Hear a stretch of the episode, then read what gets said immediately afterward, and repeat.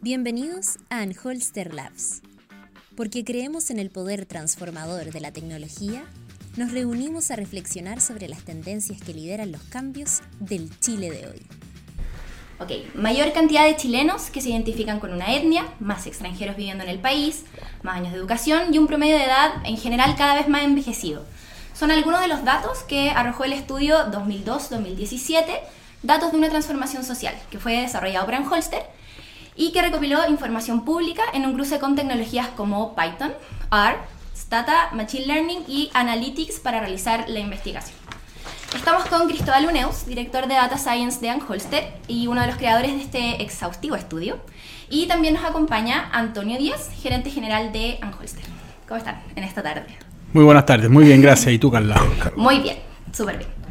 Entonces, vamos a comenzar analizando eh, este estudio. Tengo algunas preguntas que le quiero hacer a Antonio. Adelante. Primero que nada, ¿cuál es la motivación detrás de este estudio? ¿Por qué una empresa de software que se dedica al desarrollo de software decide adentrarse en este mundo de las estadísticas?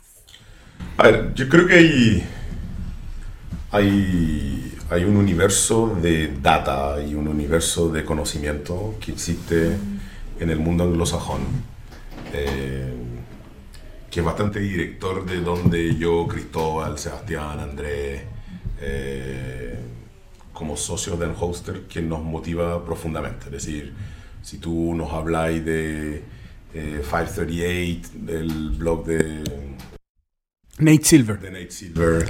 Habláis de, de, los gráficos interactivos que tiene el New York Times, que son una de las maravillas modernas, yo diría, del periodismo investigativo son cosas que nos motivan mucho. Y una de las cosas que nosotros siempre nos llamó la atención es el hecho de que en Chile, y en especial en Latinoamérica, son muy poca la data consolidada que te permite hacer lo mismo con una cierta, una cierta calidad de visualización y una cierta calidad de, de analítica por detrás que permite tomar conclusiones más definitivas sobre lo que está ocurriendo en el país o cuáles son las grandes tendencias. Yo diría que ahí hay una beta gigantesca del por qué queremos hacer esto. O sea, de hecho, y por qué eh, estamos optando por canales como este, como el podcast, para poder empezar a hablar de este tipo de cosas. Porque uno va y presenta de este tipo, Cristóbal ya debe estar en su presentación número 15 de esto entre universidades, seminarios o lo que sea.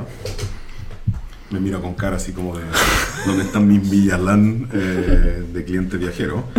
Pero um, uno, uno, de los puntos es que la audiencia, cuando uno hace esto desde una perspectiva más acotada como un seminario, uno trata de compactar todo esto en 45 minutos y es poco tiempo.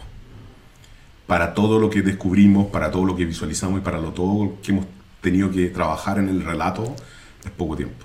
Entonces, este canal nos da por lo menos una apertura para poder hablar de eso. Ahora, el por qué Hoster está ahí es simplemente hay datos nosotros en general podemos hablar de datos públicos, eh, los datos de nuestros clientes son datos de nuestros clientes, no podemos hablar de ellos. Pero acá hay un, hay un conjunto de historias que son interesantes, que es que tú puedes saber mucho de cómo se está comportando el cliente, el, el futuro cliente, el futuro ciudadano, el futuro, eh, el futuro de las políticas públicas, entendiendo lo que está ocurriendo hoy en la data. Y en eso, esa es la apuesta que tenemos nosotros, que es que hablar de los datos va a permitir tomar decisiones más informadas y cuando tú quieras tomar decisiones mejor informadas vayan a estar empresas como el Hoster para hacerlo. Claro, esa vendría siendo la razón que existe eh, sobre la, la, elección de datos específicamente, porque es un estudio que compila datos sobre un tema en específico, bueno, sobre varios temas, pero ¿por qué esos datos y no otros? Eh, porque yo creo que si uno quiere hacer una, de cierta forma, una serie de tiempo, eh, el censo del 2002 es uno de los, yo creo que es el primer censo en el cual tenemos la geolocalización de la, de la propiamente tal, y Cristóbal ahí puede intervenir cuando queráis. Es el primer censo que tenemos la, el OpenStreetMap del, de, las manzanas. Eh, es un censo relativamente reciente y que engloba también varias modificaciones sociales que han ocurrido en Chile durante ese tiempo, es decir, entre el 2002 y el 2017 hay, hay varios chiles de diferencia, hay una, una liberalización en general de la sociedad que es no menor, hay una consolidación de un modelo económico no menor, eh, hay, una, hay cambios en los servicios públicos, eh, propiamente tal, empieza a existir eh, programas como el auge, programas como eh, el seguro cesantía. El seguro cesantía. Ahora, eso no quita que los cambios hayan venido de antes. ¿No es cierto? Entonces yo creo que esto es muy importante para los, para los que nos escuchan y han visto la presentación. que, nunca queremos pretender decir que el Chile parte del 2002, es la foto que, tomamos con, los datos muchos de los cambios, sobre todo en educación, em, los inmigrantes, todo, venían de muy, muy, muy, muy atrás. Pero complementando lo que decía Antonio, yo creo que uno de los desafíos que tienen las empresas en Chile en, en este nuevo mundo más tecnológico es tomar decisiones cada día más basadas en datos. Y nosotros lo que queremos mostrar es que hay mucho más datos públicos sobre nosotros y el comportamiento de los clientes de lo que ellos mismos saben y por lo tanto puede ser algo, una información asequible, barata y fácil con plataformas como, como, como esta. Bueno, ya hemos mencionado varias veces que los datos que se utilizaron para este estudio son públicos, pero me imagino que también existen varias técnicas detrás para manipular estos datos. Eh, ¿Cuáles son las técnicas y las fuentes, eh, ya hablando, hablando un poco más fino, que se utilizaron para desarrollarlo? Usamos varias fuentes de información. La, que, con la cual partimos fue el censo, el censo del 2002 y el 2017, que están en el Instituto Nacional de Estadística. Y como decía Antonio, están con la geolocalización, se pueden ver las manzanas. Em, alguna información está a nivel de manzana, no todas. Por ejemplo, una cosa que echamos de menos es que yo no puedo saber por manzanas cuánta gente tiene más de 12 años de educación. No hay ningún dato de educación por manzana. Yo creo que eso es un, un error. Pedimos al INE por, por, transparencia ellos dicen no, que no lo podemos hacer, nos demoramos mucho porque hay problemas de confidencialidad en algunas manzanas. Bueno, pero deja esas manzanas fuera. Entonces, las instituciones mismas no están preparándose para todos los datos que están preparando, siguen en el siglo pasado en, en esa lógica. Usamos datos de seguro cesantía que se pueden bajar de las super de pensiones, donde están el 20% de los cotizantes, de todos los cotizantes del empleo formal, usamos datos de la Subsecretaría de Prevención del Delito, eh, escrapeamos su página, em, usamos datos de salud, usamos datos de la Subsecretaría de Telecomunicaciones, es decir, hay un, de impuestos internos, hay un montón de datos públicos para hacer esta mirada y parte de nuestro trabajo consistió en mirar qué fuentes públicas hay que puedan ser de interés para los ciudadanos y para las empresas. Pero complementando lo que dice Cristóbal, incluso hay, hay cosas que llegan a ser divertidas en esta fuente de datos, porque si bien el censo es capaz de decir, tengo miedo que tú seas capaz de identificar a un chileno en una manzana,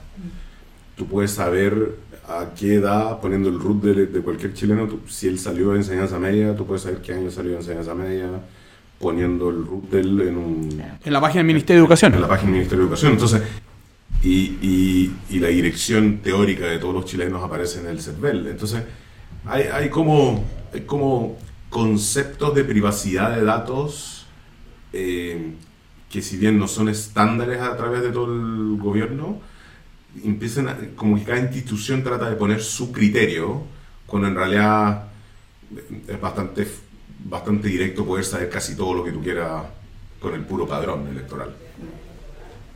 Obviamente eh, los datos por sí mismos, que entendemos que son muchos, no nos dicen quizá demasiado. Eh, obviamente se tienen que aplicar ciertas técnicas y ciertas formas de análisis para poder eh, darle sentido a toda esta acumulación de información, ¿no? Sí, em, uno quisiera llegar al, al, nivel más granular posible, es decir, casi identificando las manzanas y las casas. Eso se puede hacer con el censo, con, una parte de la información, con otro no se puede porque sabe solo el nivel de la comuna.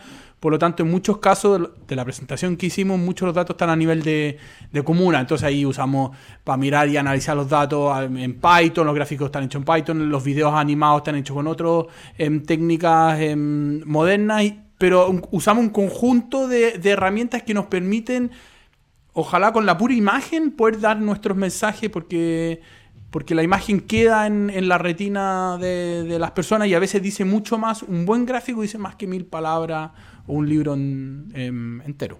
Y para crear estos gráficos se utilizan estas técnicas como... Claro, hicimos, al final hicimos todos los gráficos en Python, habían, teníamos bosquejo en R, en Stata, en distinto, pero después decidimos unificarlo y lo usamos todo, lo hicimos todo en, Python. O sea, alguien que quiere hoy día estar en el mundo de data science, si no sabe Python y no sabe R, está out. O está con un handicap porque va a tener que aprender, porque la cantidad de librería y procedimientos que hay disponibles en la web para ellos son gigantes. Eh, eh, ese es un tema, ese es un tema no menor. Eh, si tú miras el profesional de Data Science hoy día es el más buscado probablemente en la historia. Eh, yo, yo creo que en la historia de talento, en lo que va acompañado tecnología con, con el desarrollo que hemos tenido en los últimos 30 años, probablemente el profesional de Data Science es el más buscado hoy día de, de la historia.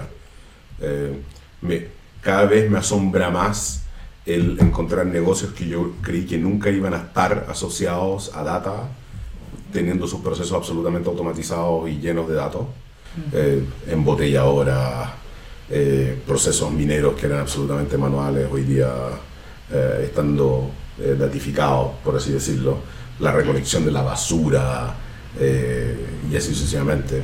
Eh, falta gente que sea capaz de analizarla. Si hay algo que tratamos de hacer con esto es motivar a gente que postule a trabajar con nosotros, por seguro, porque queremos mostrar que acá se hacen cosas entretenidas. Y sobre el, el equipo que trabajó en este estudio, ¿qué, ¿podrías contar un poco sobre...? Sí, era un equipo bien diverso en el sentido de que teníamos sociólogos, matemáticos, ingenieros, em, para tener una, una mirada más completa y usar distintas miradas sobre los mismos sobre los mismos datos que complementen un poco la visión y por eso la presentación tiene datos desde extranjero, las etnias, tiene los ingresos, tiene el trabajo, pero también tiene la, la vivienda, la movilidad regional. Entonces tratan de, de hacer una mirada como más completa, del, Multidisciplinaria. multidisciplinaria que simplemente enfocarse en la parte económica o en la parte social o parte de vivienda. Entonces tener una mirada como más, más, más completa. ¿Y ¿Existieron algún tipo de dificultades, temas en los que se toparon, que quizás no podían avanzar más? Eh, No, pero perdimos, un perdimos mucho tiempo en unificar los datos en el sentido de que en el censo las, las comunas vienen con mayúscula, en, en el seguro de cesantía vienen con acento y con minúscula, entonces tienen que juntarlo, y los códigos las comunas no son los mismos, se han creado más regiones, no hay nada unificado. Entonces todo eso te, te- te pone costo, pero es parte del desafío de adaptarse a, esa- a esos cambios evolutivos. Yo creo que trabajar con data pública es el equivalente al desembarco en Normandía el, el día de. Que es que tú tenés que llegar a, arriba del cerro y, y cualquier fuente de datos que tú tomes adelante tuyo, por seguro va a tener problemas de calidad, por seguro va a tener problemas de formato, por seguro va a tener eh, problemas de consistencia, seguro. Y, uno de los problemas que nos hemos encontrado muchas veces es que darle una mirada interorganismo dentro del Estado hace que se te generen preguntas. Entonces somos unos grandes usuarios de eh, las consultas por transparencia, porque hay cosas que no calzan nomás. po. Por ejemplo, ej- un- un caso concreto. Las manzanas del censo no calzan con las manzanas de impuesto interno. ¿Por qué? No puedo entender. Entonces uno puede entender que la historia, quizá ya el censo partió antes, que el impuesto interno tuviera las manzanas, pero alguien podría haber hecho un código para asimilar cuáles manzanas de impuesto interno suman a las manzanas del censo. Nosotros lo buscamos no lo encontramos. Y así hay, existen otros ejemplos en los cuales los datos públicos dentro del Estado no conversan porque el Estado tampoco ha tenido la mirada de unificar em, los datos. Ha, han habido esfuerzo en esa línea y va avanzando, pero uno, claro, como usuario siempre quiere que la cosa avance más rápido. Obvio. ¿Y cómo, cómo, se hace, cómo se hace eso finalmente? ¿Cómo se unifica toda esta data? De hecho, no se unifica. Ese es el gran tema. O sea, Pero- tú terminas trabajando en que tú vas a bajar al nivel más bajo de granularidad, como dice Cristóbal. Es decir, por ejemplo, en el nivel de manzanas tú llegarías a las manzanas del servicio impuesto interno. Y de esas manzanas tú tratas de construir la manzana del censo a partir de manzanas del, del servicio de impuesto interno. En algunos casos lo vas a poder hacer, en Claro. otros no lo puedes hacer. O sea, en otros, las manzanas del servicio de impuesto interno toman. O sea, si te doy un ejemplo, la manzana donde nosotros estamos situados acá, en Monseñor Isaguirre, entre Crescente Razo y, y Suárez Mujica. Suárez Mujica, eh, con eh, Monseñor Isaguirre y Obispo Donoso. Esa es una manzana del servicio de impuesto interno. Pero, no- es, pero es un subconjunto de la manzana del censo. La manzana del censo llega desde Suárez Mujica y Larrazábal. Si tú tienes suerte, la unión de todas las manzanas del servicio de impuesto interno calzan con la manzana de, Del censo. del censo. Pero basta con que tú tengáis un condominio raro o algo por el estilo, o una calle que no sea tan Claro. cuadrada, que el censo pueda la sacado de esa cuadra y haberla puesta en otra, Claro. y tú no seas capaz ahora de construir con las dos una manzana. Alguien va a decir, no, es que no deberían por qué calzar. pero alguien que trabaja con datos, con distintas fuentes de información, va a querer casarlo en algún minuto. Entonces, por lo tanto, si el Estado no se ha puesto en esa, en esa situación es porque nunca ha tratado de poner el censo sobre impuesto interno, para chequear si los datos del censo cuadran con los datos de impuesto interno. O sea, por, ejemplo, el cruce de censo, cuadras del servicio de impuesto interno, planes reguladores, eh, capas de, eh, del MOP, es decir, quebrar, basurero, eh, cosas por el estilo, yo creo que son capas que muy pocas personas han tratado de cruzar fuera del sector público. Claro. Entonces no sé efectivamente cuán buena es la data. Nosotros estamos en ese proceso, pero, pero es un proceso tedioso, es un proceso que, que se mueve cada 20 días. Es decir, tú, tú haces una pregunta por transparencia y te llega una respuesta y eso implica otra consulta por transparencia y otra respuesta y así sucesivamente.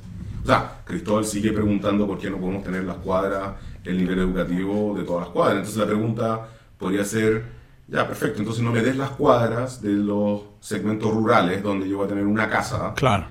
pero dame el resto. Pero dame el resto, pues dame, dame todos los centros urbanos donde hay más de 100 personas por cuadra.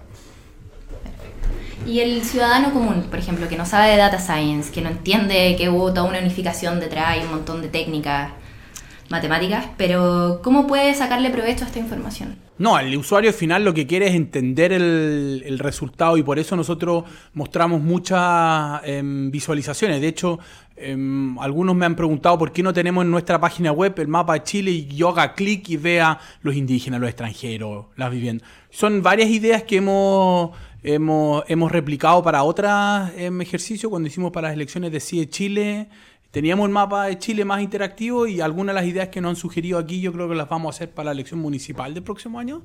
Así que todas las ideas son bien bienvenidas para los que nos escuchan. Em, pero el, usuario final, el usuario final, el ciudadano de a pie, quiere entender. Y esto nosotros creemos una herramienta para entender mejor el Chile que se está que lo estamos construyendo, cierto? El, tema de los indígenas, los extranjeros. Algunos temas salen en la prensa, otros no, ¿no es cierto? Y hemos visto cómo están mirando las visualizaciones y uno puede ver en qué gráfico están mirando más y otro, y eso por lo tanto uno tiene una sensación de dónde está el interés para futuras em, versiones. Sí, igual permite ampliar un poco la profundidad del debate a nivel nacional. Exactamente. Perfecto. Eh, ahora, yo creo que el, el rol de un usuario de un usuario a pie, propiamente tal, o de un usuario que no está metido en el mundo de los datos, es que empresas, corporaciones, el Estado, haga entendible la data. O sea, el rol de los que trabajan con datos no es que ellos entiendan la data, es trabajar con diseñadores, con gente encargada de experiencia en usuario, con, con los estadísticos, con los sociólogos y con los usuarios finales en que se entienda. Eh, esa es una debilidad que tenemos hoy día. El que el público común y corriente entienda datos hace de nosotros una mejor democracia, mm. hace de nosotros más participativos, hace de nosotros más educados y por lo tanto nos hace ser capaces de exigir más, eh, probablemente con los mismos recursos. Eh, el, el, transformar Chile en una economía desarrollada, el transformar Chile en un país desarrollado, no es solo un esfuerzo del sector público, es un esfuerzo conjunto que lo tenemos que hacer todos. O sea, este esfuerzo que nosotros hacemos acá de tratar de hacer un podcast que tiene estos micrófonos maravillosos, con estos botones, el botón de mute acá aparece en rojo, pero no sé si está puesto o no está puesto. Eh, pero el, hacer, el hacer este tipo de cosas y este tipo de esfuerzo, eh, no está hablando del tiempo asociado. Es decir, Cristóbal ha estado los últimos nueve meses con Antonio Díaz respirando al lado de, al lado de él diciéndole cuándo va a estar lista la PPT de cómo Chile ha cambiado. Hemos tenido dos meses de discusiones sobre el título de la PPT. La PPT incluye data granular de todo Chile a un nivel que nosotros no creímos que íbamos a lograr. Hemos tenido que involucrar a diseñadores para hacer entender la data desde el punto de vista de la presentación. Entonces son ocho meses de trabajo arduo, eh, que si yo fuera una empresa privada me preguntaría, ¿por qué eso no es público? ¿Por qué la base de conocimiento respecto a dónde está Chile, a dónde va Chile, no es algo a la cual todas las empresas tienen acceso. Los haría probablemente mucho mejores de lo que hacen ellos hoy día. Eh, eh, yo creo que una de las principales conclusiones del estudio es el, brutal cambio que ha tenido Chile respecto a la educación. Uno podrá hablar de la calidad de la educación, si, si es un mecanismo de igualdad social o no. Uno, se pueden tener todas las discusiones políticas habidas y por haber respecto a si debe ser gratuito o no debe ser gratuito. Pero el hecho concreto es que si tú tomas la estadística de los dos censos, es brutal el cambio de escolaridad que existe en el país. Es brutal. Eso va a cambiar el país. Para bien o para mal nos va a cambiar. No hay vuelta en eso. Y las generaciones que vienen van a tener más escolaridad todavía. Entonces ahí una de las cosas que las cosas que nos sorprendió, no solamente en términos del aumento de escolaridad, como mencionaba Antonio, es cómo han cambiado también nuestras urgencias al respecto. Entonces, por ejemplo, en el censo del 2002 no se preguntaba si los niños iban a sala cuna. 2002 entonces no era tema. El tema de la asistencia de los niños a la cuna, la inserción laboral de las mujeres, no era tema el 2002. Porque si hubiera sido tema, alguien la habría metido al censo para preguntarla. Pero está en el censo del. tuvo en el censo del 2017. Pero también está el tema de los magísteres y el doctorado. En el censo del 2002 no se podía distinguir si una persona tenía magíster y doctorado, pero sí se puede distinguir en el censo del 2017. Entonces, hemos subido la vara hacia arriba en términos de qué niveles de educación nos interesa preguntar, ¿no es cierto? Pero también hacia abajo, hacia las futuras generaciones y cómo nos hacemos cargo de los desafíos de los nuevos desafíos que es la inserción laboral de las mujeres y el cuidado de los niños menores. Sí, creo que eso, eh, digamos, en el debate nacional ha sonado bastante, sobre, sobre todo la, cobertura que puede o no tener el gobierno sobre la, la educación parvularia. Se ha hablado mucho de eso. Claro, y una de las cosas que sale interesante en el estudio de la asistencia a la cuna em, en los menores de dos años es que a medida que yo me muevo al sur, ya sea niños menores de 12 meses o entre 12 y 23 meses, la asistencia sube. Entonces yo me muevo de Chillán hacia el sur, está a niveles del 10 o del 30, dependiendo en qué grupo está, y empiezo a subir y puedo llegar a nivel de 40 o 50. Entonces algo pasa en el sur de Chile que los niños los llevan más hacia la cuna que en el norte. Puede ser el clima, puede ser que hay menos redes de apoyo, hay un, conjunto de otros factores que la política pública tiene que tomar en cuenta. O ir a mirar al sur. ¿Qué están haciendo en el sur para que más niños vayan hacia la cuna para después imitar esas políticas o esas em, redes en el, en el resto del, del país? Pero un mismo país tiene distinta, a medida que me voy al sur, pareciera que fuera otro país. Sí, se dice mucho, creo que es como una frase cliché casi a esta altura, con que Santiago no es Chile, pero datos Los datos, yo creo que esto lo demuestran. El otro dato, y yo lo, hemos enfatizado harto en presentaciones, es el tema de la gente, cómo se siente perteneciente a una, a una etnia, pueblos originarios. En el norte, alguien que viene a Arica ha vivido esto mucho más intensamente que alguien que ha vivido en Rancagua, en Santiago, en Valparaíso. Lo mismo los extranjeros. Los extranjeros ha sido un fenómeno muy, muy localizado y reducido en Santiago de manera importante y en el norte. Pero alguien que vive en Puerto Montt no ha vivido la llegada de los extranjeros. Lo ha visto en la tele, lo ha visto en los diarios, en las redes sociales, pero no lo ha visto en la calle. Entonces, cuando ese fenómeno llegue en cuatro o cinco años más, lo va a recibir de una manera distinta que alguien que estuvo en Arica o en Santiago. Entonces, nosotros le podríamos enseñar también, oye, mira, esto es lo que se te viene, prepárate, y esto es un cambio, al menos nosotros creemos positivo, otra gente no le gusta, ¿no es cierto? Em, con respecto hacia dónde va el país. Claro, quizás eso permitiría un poco anticipar el tipo de políticas públicas que se van a necesitar como para abordar esos cambios sociales, ¿no? Y también esta presentación y lo que tratamos de decir con la presentación le permite a alguien que hoy día está en Puerto Montt y decir, uy, mira lo que ha pasado en, el norte. Hay, algo muy divertido que a mí me pasó eh, como, como modo de vida en, en, Estados Unidos. En particular, yo viví ocho años en Palo Alto, em, pero siempre era muy notable eh, algo que hacían las empresas en Estados Unidos, que yo creo que no pasa por una política pública, sino que pasa más bien por, el, por las empresas tratando de hacer mejores negocios y adaptándose mejor a sus clientes. En Chinatown, los bancos, los cajeros de los bancos hablan chino en Castro eh, hay diversidad sexual atendiéndote en todos los negocios. O sea, desde la tienda de ropa a lo que sea. Em, es el ser capaz de entender el contexto en el que está un país y hacia dónde va, te hace más proclive a hacer mejores negocios. A mí me cuesta creer que hoy día todavía no exista un aviso de WOM o de envíe su dinero a Haití en creol, por la cantidad de haitianos que han llegado acá, me cuesta entender que todavía no existan avisos de ese estilo. Ahora, puede ser nuestra falta de imaginación, puede ser la falta de salir del, del molde propiamente tal que nos cuesta tanto a los chilenos salir, ¿no?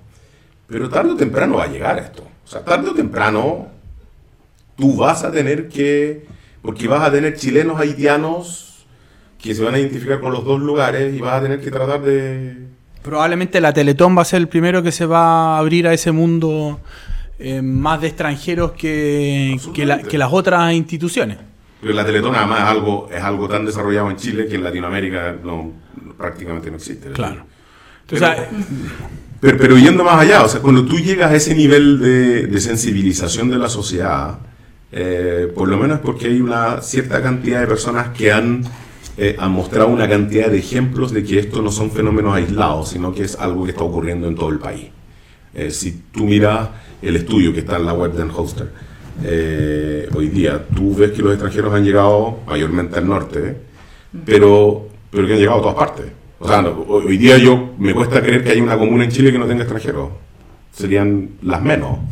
son Pero las menos. Pero está más concentrado en Santiago y el norte Santiago Norte. el sur. que en el sur. Absolutamente, pero, pero, pero yo, por ejemplo, que he visitado muchas veces la Araucanía durante los últimos cinco años, tú ves en Malalcahuello, que es un pueblo que está al interior de la Araucanía profunda, hace cinco años no había nadie y hoy está, hay extranjeros. Claro. Eso va a llegar a todas partes, ¿no? Inevitablemente va a llegar a todas partes, porque además una de las, una de las conclusiones de, tu presenta- de la presentación que tú, que tú lideraste, Cristóbal, es que en los hombres no hay nada más que hacer, pues, no hay, no hay, no hay Quedan pocos hombres con ganas de trabajar. quedan pocos hombres que pueden trabajar y pocos que tienen ganas de trabajar. Entonces, en eso, eh, el fenómeno del ingreso medio, yo creo, es la trampa del ingreso medio, que es que creciste durante 30 años a una tasa notable.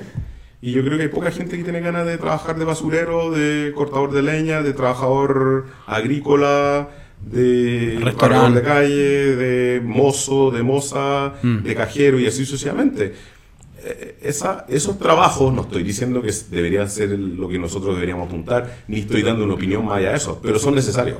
Claro. La sociedad los requiere hoy día. No, y claramente los extranjeros dan un aporte en la calidad del servicio en muchos de estos cargos que el chileno no es su Que ventaja. faltaba un poco, No, es decir, yo me acuerdo a Jorge Ali en Festival de Viña y, y su broma sobre los meseros, ¿no es cierto? Yo creo que eh, refleja muy bien un poco esa ventaja comparativa que tienen otras culturas con respecto em, a la nuestra. Pero vol- volviendo sobre el tema, los datos, yo creo que nosotros sacamos dos lecciones, yo al menos saqué dos lecciones importantes em, de, de este trabajo, con, habiendo conocido y habiendo trabajado independientemente con muchos de estos datos, pero no todos juntos, es hay mucha información pública, mucho más de lo que los chilenos creen que hay disponible. Con RUT, ¿no es cierto? No estoy hablando de información pública así nomás, con RUT.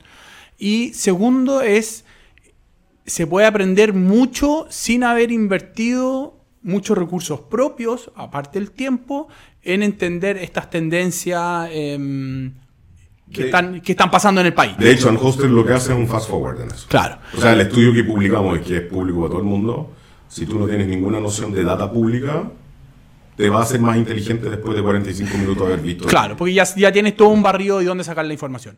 Y lo segundo es que eh, unas cosas que no- nos han sugerido varios es de ir a decirle al Estado, bueno, ¿cómo hacemos para que esto sea más eficiente? Y tener un montón de recomendaciones que pueden ellos hacer para eh, hacer esta data más entendible. Primero, que el censo hable con impuesto interno. Es decir, yo creo que eso es lo primero que, que alguien debería hacer.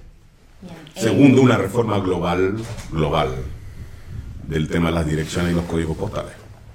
O sea, que, que alguien lleve la batuta en Chile de si esta calle es calle Monseñor Izaguirre o avenida Monseñor Izaguirre. No, sería un o cambio. Monseñor Izaguirre. No, pero lo digo porque si tú quieres instaurar políticas públicas de verdad, no puedes estar discutiendo sobre el nombre de la calle. Eso es verdad. No puedes estar discutiendo sobre el nombre de la calle. No. Y hoy día, si tú tomas la dirección que Del- aparece en el censo versus Claro. la dirección que aparece en el Servicio de Impuesto Interno versus tal vez la dirección que usa correos de Chile para hacer todo esto, es una discusión. Claro. Y después vamos y le creemos más a Google de lo que dice el, el padrón electoral. Claro. Bien, eh, estamos conversando sobre el estudio Chile, datos de una transformación social. Eh, hace algunos días se realizó la presentación de este estudio ante medios de prensa, los cuales han respondido con bastante interés ante este gran volumen de datos y análisis estadístico. Sin embargo, existe otro aspecto a considerar dentro de los usos de esta técnica en particular, que ya lo hemos anticipado un poco, eh, y de esta investigación como producto, eh, la que hace un momento definimos como una combinación entre información pública y técnicas de data science. Eh, ya yendo de lleno al uso comercial quizás de estas técnicas, ¿cómo pueden insertarse este tipo de estudios en la industria?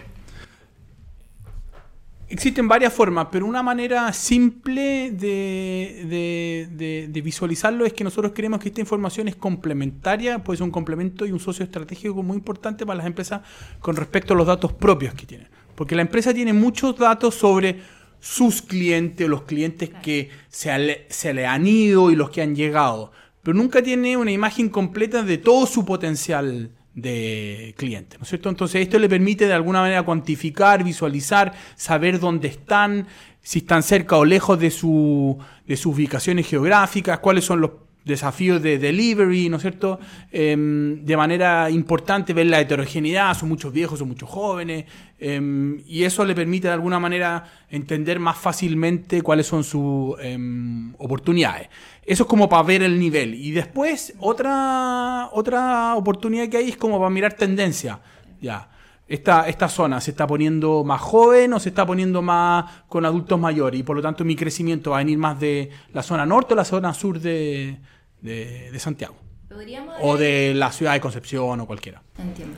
¿Podríamos hablar entonces quizás de una segmentación del, del cliente o predicción de la demanda, por ejemplo? Te, te, voy a dar un ejemplo que yo creo que es más gráfico todavía. Eh, hace un tiempo atrás estuvimos reunidos en una reunión absolutamente informal eh, con alguien del mundo del retail. Y, y, él nos planteaba que su tarjeta de crédito eh, era una tarjeta de crédito que cuando inicialmente era nacional, era de uso nacional, pero que cuando ellos la abrieron a uso internacional, se empezaron a ver consumos absolutamente poco comunes de comunas como San Ramón, Puente Alto, Pudahuel, etc., de eh, Spotify, Netflix, eh, Cabify, eh, Uber y AliExpress. Entonces, si nosotros seguimos considerando en un global que la data pública vive en un lado, es decir, yo sé la participación de esa persona en las votaciones, yo sé cuánto vale el metro cuadrado de donde él vive, yo sé cuáles son los servicios sociales que se prestan en su comuna que están cerca de él, yo sé si él es una persona que recibe o no una beca por parte del Estado y así sucesivamente. Y no soy capaz de juntar eso con la data privada que una empresa puede tener del consumo que él tenga, yo no voy a entender que en realidad hoy en día el que tú uses Netflix, eh, Spotify, AliExpress o todo lo demás, es parte de tu cartera de consumo. Alguien que hace 20 años atrás no tenía acceso a eso, hoy día tiene acceso con una tarjeta internacional a todos estos servicios. Y probablemente antes no lo podía.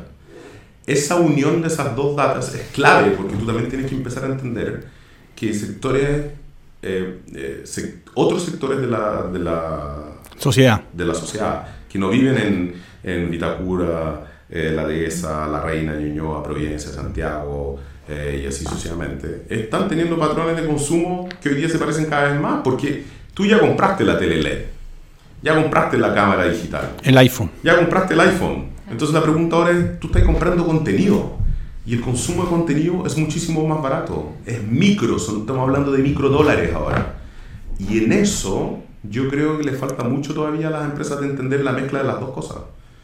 Que tal vez eh, el tener políticas de despacho mucho más, eh, mucho más eh, cercanas y eficientes no es solo válido para el barrio alto, sino que válido para todos los barrios, porque ellos son consumidores que hoy día están comprando en Amazon compran Spotify, reciben el reclamo, reciben su, eh, el, reclamo que hacen, tienen un, reembolso rápido y así sucesivamente. Esos patrones de consumo que ellos tienen son alertas para las empresas nacionales.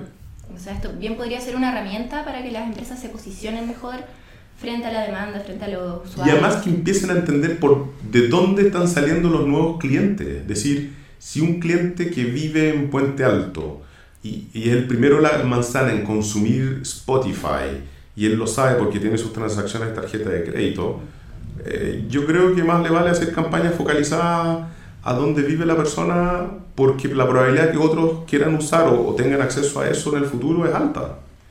Eso no es algo que en el pasado ocurría.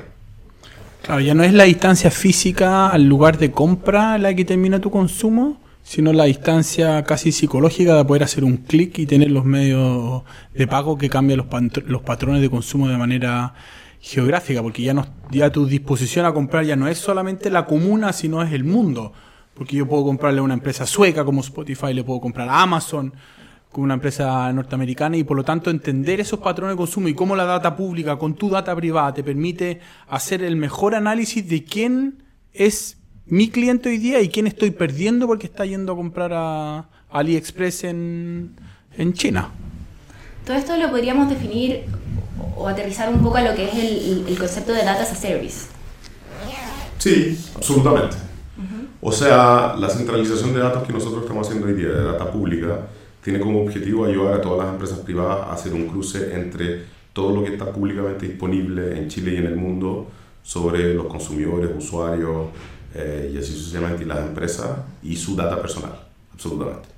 O sea, esto es un servicio que Unhosted presta hoy día y que tiene una cara que es absolutamente eh, visible comercialmente desde el punto de vista de APIs y cosas por el estilo, o sea, y, métodos de acceso a la data que ellos pueden tener hoy día. Em, no quita el hecho de que creemos fuertemente de que empresas más educadas, empresas mejor informadas eh, y, personal de trabajo, las empresas mejor informados, van a ser mejores campañas de marketing, van a ser campañas de marketing más enfocadas, van a ser servicios mejor enfocados. Y por lo tanto, por eso es, es el objetivo de abrir, eh, de abrir el, estudio, que es que todo el mundo pueda ver las conclusiones eh, y si quieren hacer preguntas sobre los métodos y, qué técnicas usamos en particular para cada uno de los datos, encantado de contestarlas. Nosotros no creemos que la competencia está ahí, la competencia está en, en ser capaz de consumir y actualizar esos datos frecuentemente. Sí. Eh, bueno, esto que acabamos de hacer se llama Anholster Labs. Eh, nosotros creemos en el poder transformador de la tecnología, como hice nuestra introducción.